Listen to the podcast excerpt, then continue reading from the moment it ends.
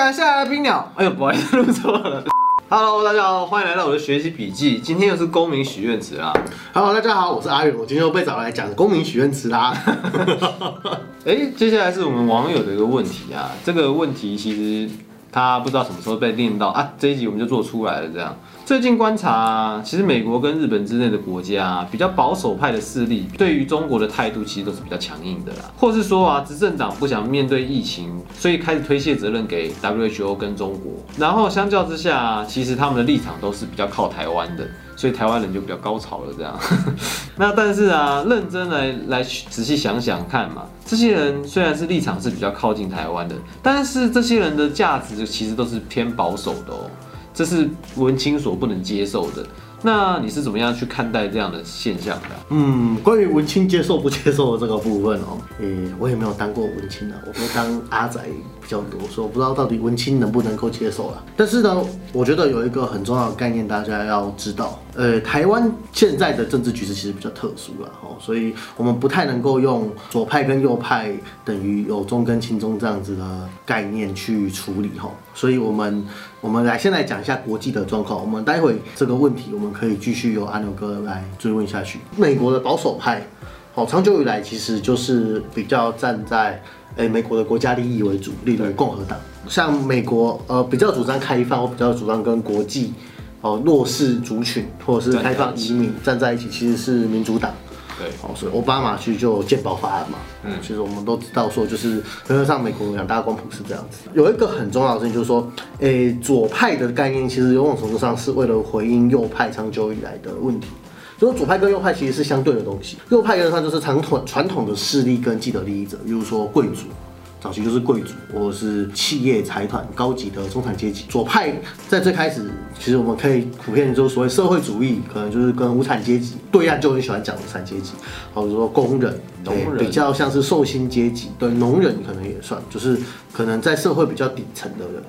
但当然也不能够这样完全划分，因为其实也有些中产阶级其实蛮有钱的，对就是左派里面其实有蛮有钱的。富裕的农民啊，有农舍的，对对对，对那个不太一样，不太一样。哦，哎不，哎那那那那那个不太一样。哦，那个那个这个部分，这个部分牵涉到那个那个台湾土地的问题啊啊。我们我们之后再慢慢来聊。或对对对对对对，比如说农地变工厂之类的。哦好，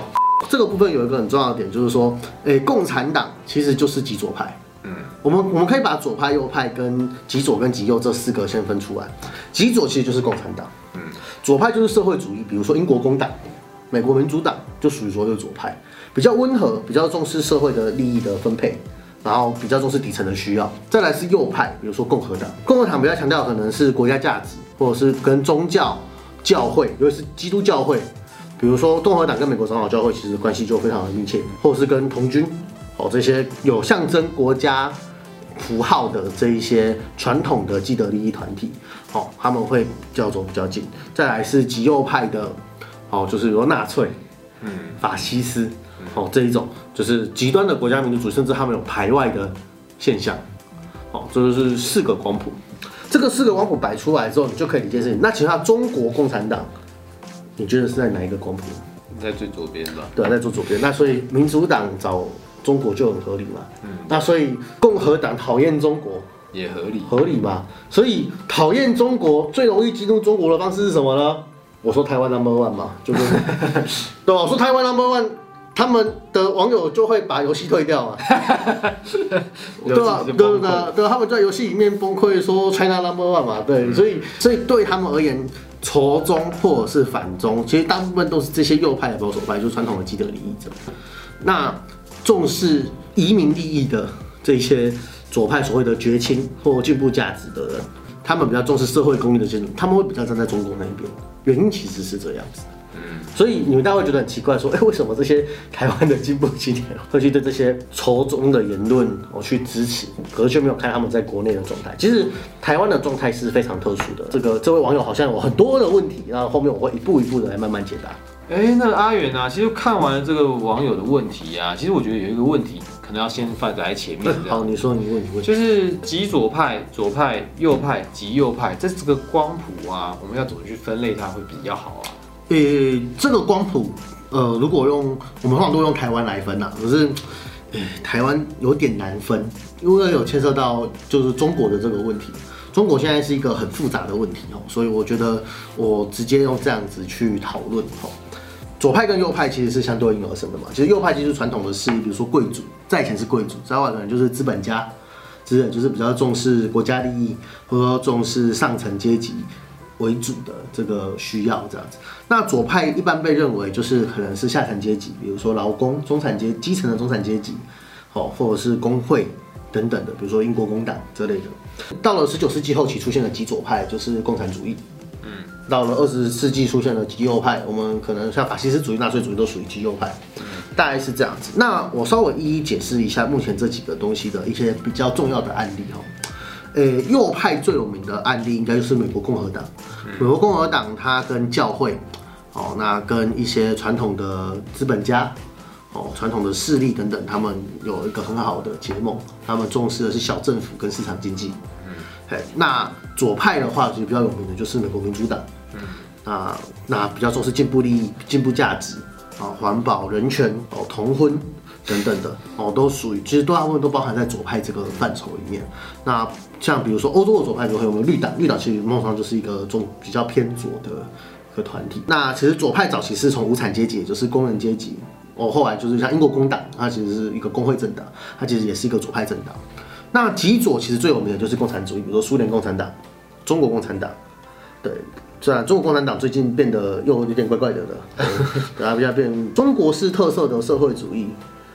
然后它叫国家社会主义，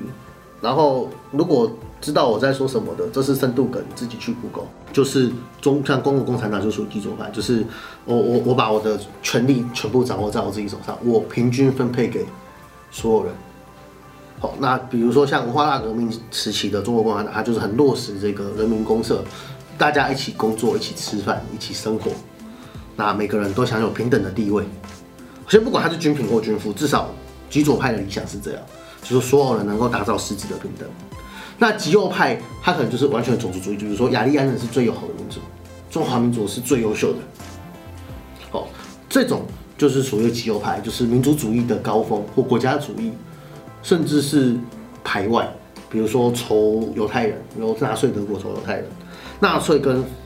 意大利的法西斯党其实是很经典的一个极右派案例，就是我排外，然后我要说光辉我民族的荣耀。嗯，哦，所以当时的川普喊出让美国再次伟大，其实也激起了这些进步团体的忧虑，其实原因也在这，因为其实极右派的本身是从民族主义，呃的极端，民族主义加上资本主义后的某种程度上的极端化，然后，他更加重视的是国家的强盛，甚至排除掉某些不好的存在。OK，简单来说，四个光谱大概是这样的状态。那刚刚那个深度梗，如果听得懂的话，你们可以去观察中国最近的对于种族等等的状况。你们你们再来看看到底是左派还是右派。其实啊，讨厌中国的网友说到啊，纽什是支持民主党的啊，民主党就是美国的国民党啊。那真的是这样子吗？诶，这个因为台湾的状况真的太特殊了，嗯，好，所以其实这样子去比喻是蛮奇怪的。就是原则上左派跟右派跟统独问题，其实跟国际之间的对应其实是要分开来讨论的。简单来说呢，自一九四九年以来，呃，中国就是一个左派。政党中中国共产党就是有左派政党嘛，那他掌握了左派的话语权，然后到了经济起飞之后，他成为某种程度上成为世界上社会主义的领袖。对，一九九一年苏联解体以后，其实更是这样子嘛。在这样子的背景底下，左派当然就会比较支持中国共产党，因为中国共产党讲求就是社会平，共产就是社会平等嘛。对，啊，比较重视弱势嘛。呃，虽然我们台湾眼人眼中看到了中国好像。不太一样，不太对，就 对，就是外国人就是很理所当然的这样去认知，外国人是比较有理想感觉，对对对，外国的社会主义，台湾是看的比较现实，对对，台湾台湾人可能通通都是华人。的文化啊，对他懂华人在想什么，对对，所以我们不懂华人，对我们不太知道到底他们怎么，就是我们不太知道国外到底怎么想，我们跟国外认知其实不太一样，所以因为这样，美国尤其是民主党跟共和党，民主党虽然重视弱势，但他们站在中国那一边，嗯，所以他们因为中国人或华人，他们也是移民啊，他们也是弱势，所以他们当然支持这边，所以在台湾绝亲的光谱，或者说愤青、文青，好，不管什么青，总之就是有进步价值或进步意识的，原则大抵而言，他们都会比较在内政上面支持民主党的理念。嗯 OK，那共和党理念就是比较保守派的概念，也就是说，诶、他们对移民不怎么友善，然后他们可能像川普就是很典型的，让美国再次伟大。哦，所以他们就是比较重视这个公，就是这个资本家啊等等的利益等等。我觉得这两个各有特色啦，没有什么不好。但是这个当然就比较抽中，所以长久以来，其实台湾都是跟右派会比较好，跟美国右派其实是比较好的。所以理论上主政者其实都会跟美国的右派，也就是一般来说就是以共和党为首的派系，哦，去做这个有台的接触，因为要反制中国的人的这个问题哈。嗯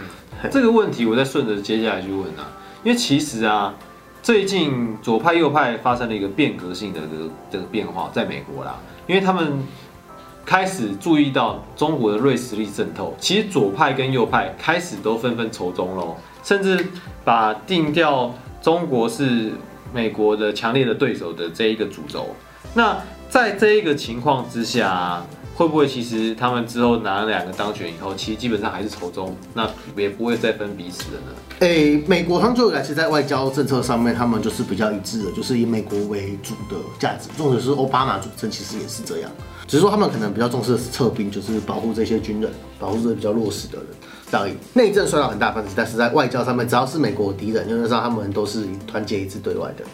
但这个部分就反映到台湾的问题上面。其实这位网友提到一个很重要的部分，是他说他觉得很奇怪，为什么这一些所谓的觉醒青年，包括这些支持进步价值的团体，他们会支持这一些美国保守派的言论，或者是甚至因为他们支持台湾而感到很开心。我我觉得，我觉得这是这个必须要先看到台湾跟中国之间的关系，其实并不是一个很正常的关系。中国其实是用它庞大的经济实力以及资金进入到台湾。其实中国对于台湾的这种经济的进入，其实它是一种右，它其实某种程度是右派，就是协助资本家，比如说旺中，嗯，比如说旺中，或者是像味全或像灿坤之类的这些有到大陆设厂的。这样点名可以吗？对，这些在大陆设厂的，没有，其实很多很多，甚至甚至一些后来支持台派的企企业，当时到大陆经商，因为大陆的经商环境是一片很大片的蓝海，不能够因为说他们去大陆经商，他们就通通都是中资，嗯，其实不可以这样子去说，而是在当时，呃，邓小平以后，台中国其实有一段经贸易自由的年代，还好圆回来，不然刚刚等下被被告了这样。对对对对对对对，这个一定要圆回来，因为因为当时不管是蓝或绿的资本，其实都有进到中国的，因为当然中国就是一个对贸易相对友善，而且有很多发展机会的一个地方。对，那其实很多国家都是，而且当时美国有一个，甚至有些美国人有一个概念，就是说他们需要可以借由经济的发展来带动中国的民主化。因为他们认为苏联的解体就是这样子成功的，嗯，哦，所以就是民主党他们其实就保持某种程度就保持这样子的思维，所以才会有之前那个什么克林顿跟希拉蕊，哦，有去跟中国有投资上的往来那个事件嘛。OK，可是这这个这个其实是有它时代的脉络跟背景，我们不能够因为这样就说他们是仇中或友中这样子去处理，或者是不能够因为这样他就说他们是中共同路人，这事情不太对。哦。好，回到我们刚刚谈的一个重点，这个重点是台湾过去在戒严时期，国民党其实是站在保守派那一边的，站在美国的保守派那一边，也就是仇中嘛。对，所以他们当时在戒严时期，包含省工委会，包含几个白孔的重大案件，他们其实给他们安的罪名大多是什么？通匪、嗯，对啊，资匪，甚至他们抹黑民进党是什么？共共匪的同路人。对啊，所以这代表什么意思？其实台湾在戒严时期，他们的光谱，台湾的光谱其实也是跟美国一样的，就是就是右派，就是就是就是让美国再次伟对，就是大这一派对对对对，就是让中国再次伟大，对，就是反攻三民主义统一中国，让中国再次伟大，那就是国民党。之前叫党外，后来就说民进党的这一群，就是比较关心弱势利益，所以像什么除妓运动啊、环保运动啊，民进党还有妇女部，他们重视女性。好，虽然最近他们的女性内阁比例好像有一点点低，对 对，那那不管如何，就是民进党相对就是比较进步的价值，一切一切的资源错位，就是二零零五年。那一声连爷爷，您回来了，您终于回来了。以后，这个世界就发生了千奇百怪的神奇变化，就是原本那个在极端保守派的中国国民党，竟然倒向了世界的左派领袖，也就是中国共产党，然后这个世界就错位了。然后呢，原本的这一些支持进步价值的传统派，他们本来就不喜欢中国共产党了。结果 因为国民党这样一转下去，他们反而跑去跟美国的那一些那一些呃保守势力结合，所以去推动了，所以就开始出现了这个反转的状态。台湾真的有所谓的左派跟右派吗？其实我觉得这是蛮值得讨论的。就是说，其实这些民主进步党在民主进步党主政以后，那其实也有很多的既得利益地方势力，其实也加入了民主进步党。台湾某种程度上，左派跟右派的光谱就不会是人民那么会去认真讨论问题，可能是一些真的有在关心国际局势，或者真的有认真在关心这个国家弱势群体的这一些关系利益人，他们愿意去投入，所以才有这些可能。对，但是大体而言，呃，民进党还是比较站在弱势的这一边，虽然我们最近不太一样，看不太到这样子。那国民党，国民党。他也呈现了一个很奇怪的状态，就是他们去有中以后，他们就完全几乎是某种程度上不敢去违抗中国，不管是因为害怕战争，还是说希望经济可以发大财拼经济，但是他们确实对中国的态度，他们甚至某种程度上在放任中国的资本进来。所以从资本跟资本的概念来看的话，其实国民党还是站在他旧的谱系，也就是右派。